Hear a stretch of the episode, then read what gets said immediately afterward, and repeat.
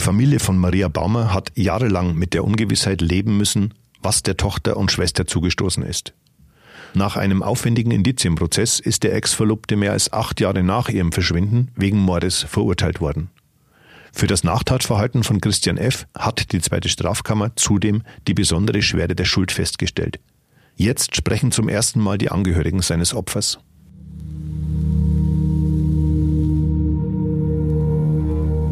Der Fall Baumer. Spuren, Hintergründe, Analysen.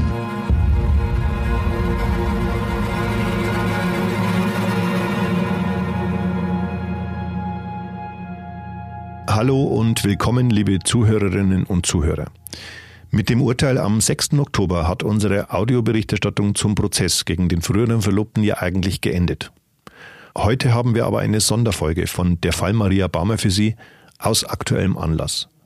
Mein Name ist André Baumgarten, ich bin Redakteur bei der Mittelbayerischen und neben mir sitzt wie gewohnt meine geschätzte Kollegin Isolde Stöcker-Gittel. Hallo Isolde. Hallo André und hallo liebe Hörerinnen und Hörer. Die Eltern von Maria Baumer waren jeden einzelnen Verhandlungstag im Landgericht dabei.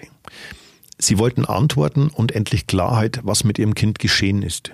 Bekommen haben sie das nicht. Im Gegenteil, Christian F. schob in seiner Stellungnahme seinem Opfer die Schuld an ihrem Tod zu. Ja, das fand ich ganz, ganz schrecklich, dass also wirklich selbst in diesem Moment noch versucht worden ist, eine, eine Lüge, eine Ausrede zu konstruieren und wieder dem Opfer die Schuld in die Schuhe zu schieben, was er ja letztlich schon die 16 Monate während des Verschwindens getan hatte. Die Familie Baumer schildert ja auch, sie waren selber unsicher, haben sich gedacht, vielleicht ist die Maria wirklich gegangen, war irgendwas in der Familie. Mhm. Das mhm. muss man sich ja immer vor Augen führen, was er mit diesen Lügen angerichtet hat. Und dann setzt er sich hin, verfasst noch kurz vor dem Urteil eine Stellungnahme und wieder soll die Maria schuld gewesen sein. Und das hat ihm aber letztlich niemand mehr abgenommen. Der Oberstaatsanwalt Rauscher hat im Prozess von einem pietätlosen Lügenmärchen gesprochen und eben ähm, das auch zu erkennen gegeben, wie verabscheuungswürdig er das Ganze jetzt findet, diese Inszenierung, die da jetzt nochmal kam. Ja. Die Eltern, die Zwillingsschwester und teilweise auch ihre Brüder waren als Nebenkläger im Prozess dabei aus nachvollziehbarem Grund. Auch das wollen wir uns jetzt kurz von Alois Baumer und Marias Mutter selbst anhören. Also unser, unser Bestreben ist nicht Rache, sondern einfach äh, Gerechtigkeit für die Maria und der Wahrheit ein Stück näher kommen. Das ist eben das Schlimme ähm, an, an, an diesen Prozessen, dass die Opfer erstmal auf sich alleine gestellt sind und, und die Familien der Opfer, weil das Rechtssystem sieht vor, wenn jemand beschuldigt wird, wird ihm ein Verteidiger zur Seite gestellt. Mhm. Das, das findet ja auch in der Regel sofort statt, wenn jemand bei der Polizei in eine Beschuldigtenvernehmung geholt ja. wird. Und, und damit ähm, hat derjenige jemand an der Seite, der für ihn kämpft, der für ihn das Wort ergreift. Als Opferfamilie hat man ja noch nicht einmal Akteneinsicht. Man weiß gar nicht, genau. was in den Akten steht. Ich muss mir erstmal auf eigene Kosten einen Anwalt nehmen, um überhaupt zu erfahren, was, was denn die Polizei ermittelt hat, was sie denn dem Christian F. in diesem Fall vorgeworfen hat, mhm. um mir ein Bild machen zu können. Und auch jetzt, nachdem ja im Fall Maria Baumer die Ermittlungen für eine gewisse Zeit eingestellt worden waren, war es an der Familie, sich einen Anwalt zu nehmen, um überhaupt das Verfahren wieder in Gang zu bringen. Auch das auf eigene Kosten und erst die Nebenklage im Prozess selber wurde dann auch eben mhm. mit staatlichen Mitteln mit unterstützt. Aber das, das ist eine, eine Ungleichheit, wie, also ich empfinde es zumindest als ja. Ungleichheit, weil, weil eine Opferfamilie genauso ein Anrecht darauf hat, zu erfahren, was passiert ist und nicht nur äh, ein Angeklagter das Recht darauf hat, dass er eine gute Verteidigung erhält. Das stimmt.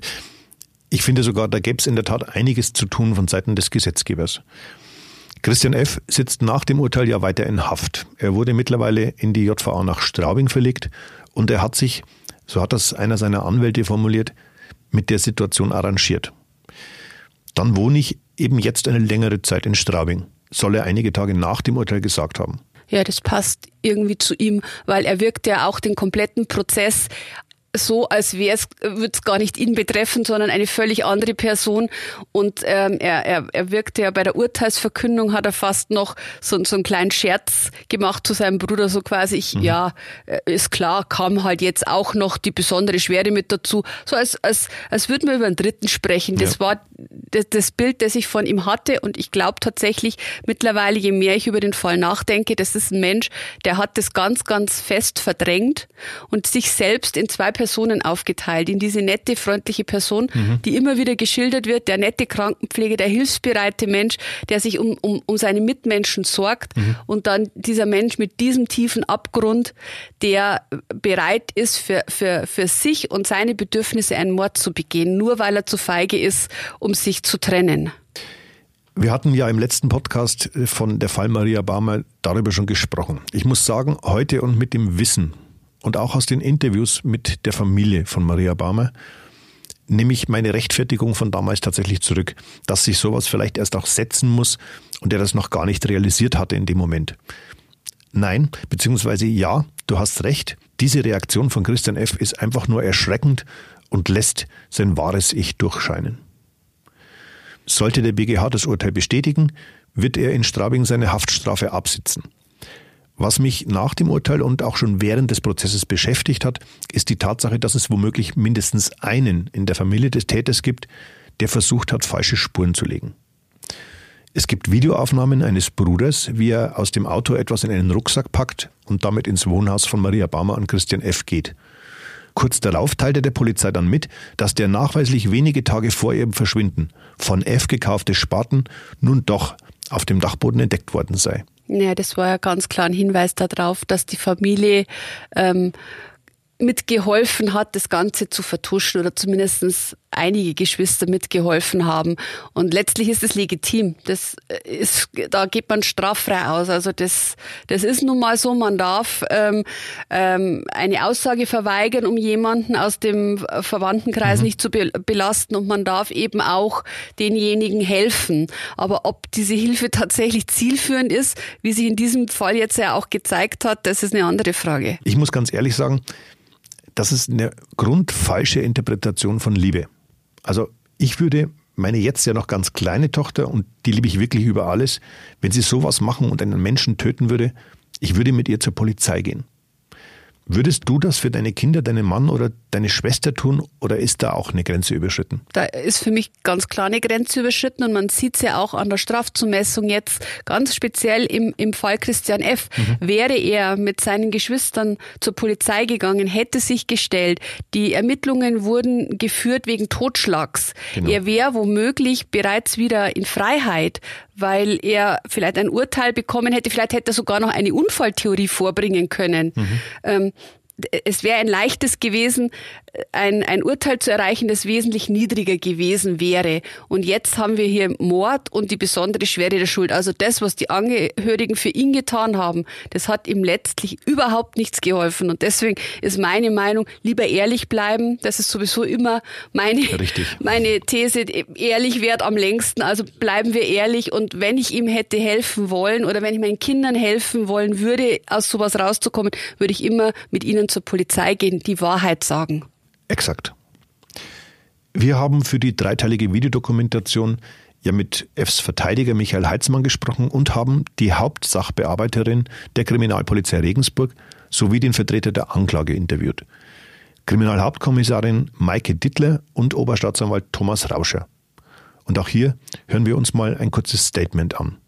Ich war mir immer sicher, dass wir den Täter, ähm, den richtigen Täter haben und dass wir ihn auch überführen werden können. Natürlich muss man jetzt noch abwarten, zu welchem Ergebnis der BGH kommt bei der Überprüfung, bei der Revision. Aber ähm, nach unserer Einschätzung haben die Indizien eindeutig auf den äh, Beschuldigten hingewiesen. Als Mensch kann ich nicht zufrieden sein, wenn ein anderer Mensch lebenslang ins Gefängnis muss. Das muss man ganz klar sagen. Fakt ist, dieses Verfahren kennt fast nur Verlierer.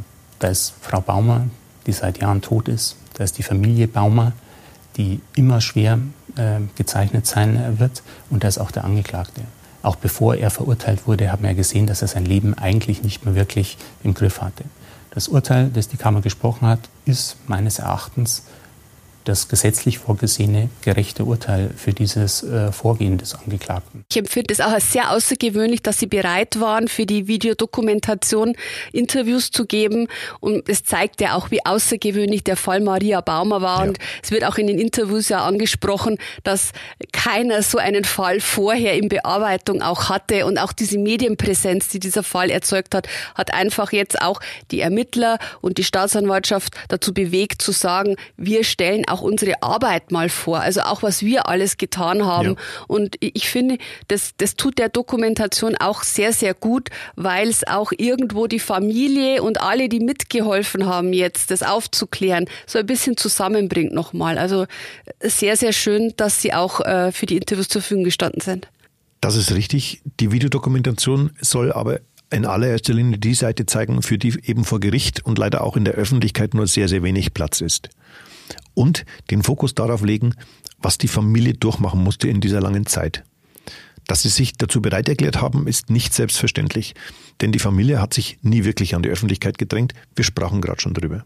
Ganz genau so ist es. Und sie haben ja auch wirklich zu kämpfen gehabt ähm, mit all den Meinungen, die sich in den sozialen Netzwerken über sie gebildet hatten. Das war sicherlich auch der Hauptgrund, warum sie sich nicht zu Wort gemeldet haben, weil egal was sie gesagt haben im Vorfeld, es wurde ihnen ja völlig falsch ausgelegt. Genau. Sie wurden bedrängt, sie wurden, sie wurden äh, tatsächlich auch verbal angegriffen. Also mhm. man kann sich das nicht vorstellen. Es ist auch für mich tatsächlich der erste Fall, wo ich das in dieser Intensität und in dieser Form erlebe erlebt habe. Das ist so, ein, so eine Erscheinung, die gab es vor den sozialen Netzwerken in dieser ja. Form überhaupt nicht. Und, und, und in dem Fall war das mit so einer Wucht, dass man auch verstehen kann, dass die Familie irgendwann gesagt hat, mir, wir, ist egal, was wir sagen, es bringt uns ja nichts, weil wir sowieso wieder völlig anders ähm, hingestellt werden. Und das hilft uns jetzt, finde ich, auch bei diesen Interviews. Sie kommen zu Wort, Sie sagen Ihre Meinung und wir stellen es dar. Und ähm, so kann sich jeder jetzt sein eigenes Bild Bild davon machen, was dieser Familie passiert ist. Und ich finde, die Familie hat es verdient, dass auch ihre Geschichte erzählt wird. Dass sie sich darauf eingelassen haben, das verdient von mir persönlich den allergrößten Respekt. Den ersten Teil der insgesamt dreiteiligen Videodokumentation veröffentlichen wir am Samstag, 5. Dezember auf unserer Internetseite mittelbayerische.de und die Teile 2 und 3 am 8. und 11. Dezember. Es steckt richtig viel Arbeit und Herzblut in diesem auch für unser Haus bislang einzigartigen Projekt. Das Video ist deshalb ein exklusiver Inhalt für M Plus Abonnenten. Wer bislang noch kein Abonnent ist, findet aber passende Angebote auf unserem Nachrichtenportal. Lieben Dank an Sie, liebe Zuhörerinnen und Zuhörer, fürs Reinhören. Bitte bleiben Sie gesund. Vielen Dank fürs Zuhören. Bleiben Sie gesund. Auf Wiederhören.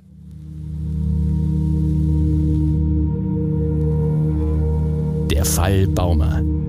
Spuren, Hintergründe, Analysen.